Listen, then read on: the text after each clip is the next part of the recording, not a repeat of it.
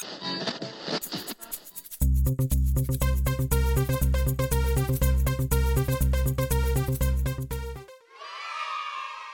à toutes et à tous et bienvenue dans ce troisième épisode de notre série consacrée à la musique à l'école. Aujourd'hui, nous avons décidé de consacrer cette partie de podcast à la nécessité de la musique et savoir à quoi elle sert réellement. Comme dit précédemment, tous les jours nous entendons de la musique, mais devrions-nous nous demander à quoi sert-elle vraiment? Nous savons déjà, grâce aux précédents épisodes, que la musique est un moyen d'exprimer sa créativité, son humeur ou encore permet de stimuler son imagination. Mais qu'en est-il de nos capacités cognitives? Après quelques recherches sur Internet, nous avons découvert que la musique et les sons particulièrement ou presque exclusivement aident au développement du cortex auditif. Mais qu'est-ce que le cortex auditif, vous demandez-vous? Le cortex auditif est une partie du cerveau qui est organisée en deux terres, primaire et secondaire. Grâce à l'air primaire, nous parvenons à se distinguer et également à mémoriser les différents sons qui nous entourent, qu'ils soient graves ou aigus, forts ou faibles. Ensuite, la partie qui entoure le cortex primaire et qui se nomme le cortex secondaire aura un rôle important dans la reconnaissance de la voix, de la musique ou encore de la tonalité. Lorsqu'une personne se voit incapable de chanter juste, de repérer une fausse note ou encore peine à reconnaître une mélodie très familière, c'est tout à fait probable que la cause soit une anomalie anatomique dans le cortex. D'après une certaine étude menée à l'université de Heidelberg en Allemagne, des chercheurs auraient démontré que les gens faisant beaucoup de musique auraient, grâce à leur cortex auditif particulièrement développé, une matière grise ayant une capacité de 130%.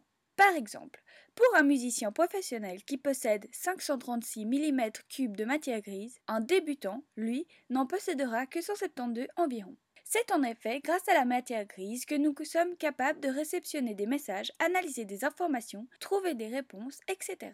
Écoutons ce que Madame Fabienne Gebalma, musicologue dans la région de Montreux, a à nous dire sur la musique à l'école. Je sais qu'il y a des études qui ont été faites, je ne sais plus dans quel pays, où ils commençaient l'école le matin en faisant une heure de musique tous les jours. Et euh, il semblerait que les enfants avaient des meilleurs résultats, même en ayant une heure de moins d'études dans la Mhm. journée. Pour moi, ça s'explique par le fait que quand on fait de la musique, d'abord on, se, on est là, on revient ici, on n'est pas en train de penser à plein de choses, donc ça, ça recentre. Et puis ça ouvre le- la, la mémoire, ça ouvre l'esprit, ça ouvre le- la créativité, ça ouvre tout. Et c'est aussi une- un bol de fraîcheur. On remet l'énergie en route de façon positive.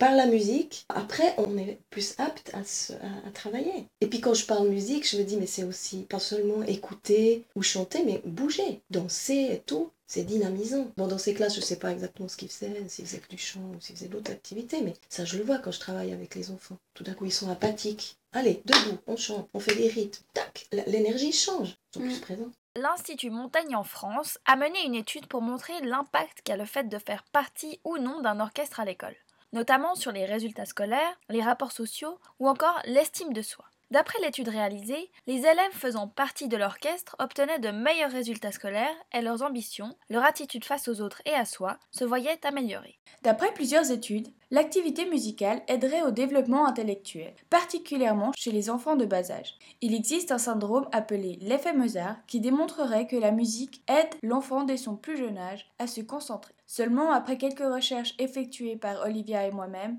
nous en avons conclu que ce syndrome est en réalité très difficile à prouver et surtout à démontrer son efficacité. En effet, après la première expérience qui consistait à faire écouter une sonate de Mozart à une trentaine d'universitaires, effectuée en 1993 par la chercheuse France Rauscher, s'est révélé être positive. Apparemment, les capacités cognitives des universitaires ayant testé l'expérience se voyaient améliorées pendant une durée de 10 à 15 minutes seulement. Une année plus tard, un autre chercheur dénommé Stowe a révoqué cette hypothèse puisqu'en ayant suivi exactement les mêmes procédés que son confrère, il ne voyait aucune différence sur les capacités des universitaires.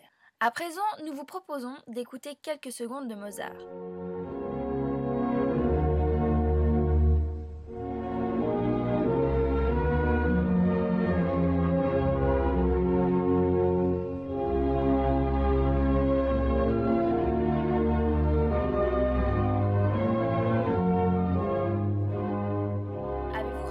L'effet intellectuel que la musique de Mozart a sur votre cerveau? La plupart des éléments que nous avons trouvés apportent une réponse positive à notre enquête. Si les établissements scolaires prenaient le temps de se baser sur des études comme celles évoquées précédemment et essayeraient de nouvelles techniques d'enseignement, nous pourrions peut-être tester l'heure de musique tous les matins avant tout autre cours fondamental, que ce soit des maths, du français ou de la science. Si on suit les affirmations dites auparavant, il serait judicieux d'augmenter les cours de musique au détriment d'autres cours. En effet, cela n'affecterait peut-être ou sûrement pas les objectifs que la branche demande à la fin de l'année, car grâce aux cours de musique, nous apprendrions apparemment plus vite et donc nous aurions besoin de moins de temps et donc de moins de leçons. Nous arrivons à la fin de ce troisième épisode sur la musique et sa place à l'école. Dans le prochain épisode, nous aborderons l'aspect financier de notre thème et nous tâcherons de savoir si l'équipement sportif d'un établissement scolaire est autant coûteux que celui dans le domaine musical. Alors restez à l'écoute et rendez-vous dans la suite de notre périple à travers les différentes écoles de la région lémanique.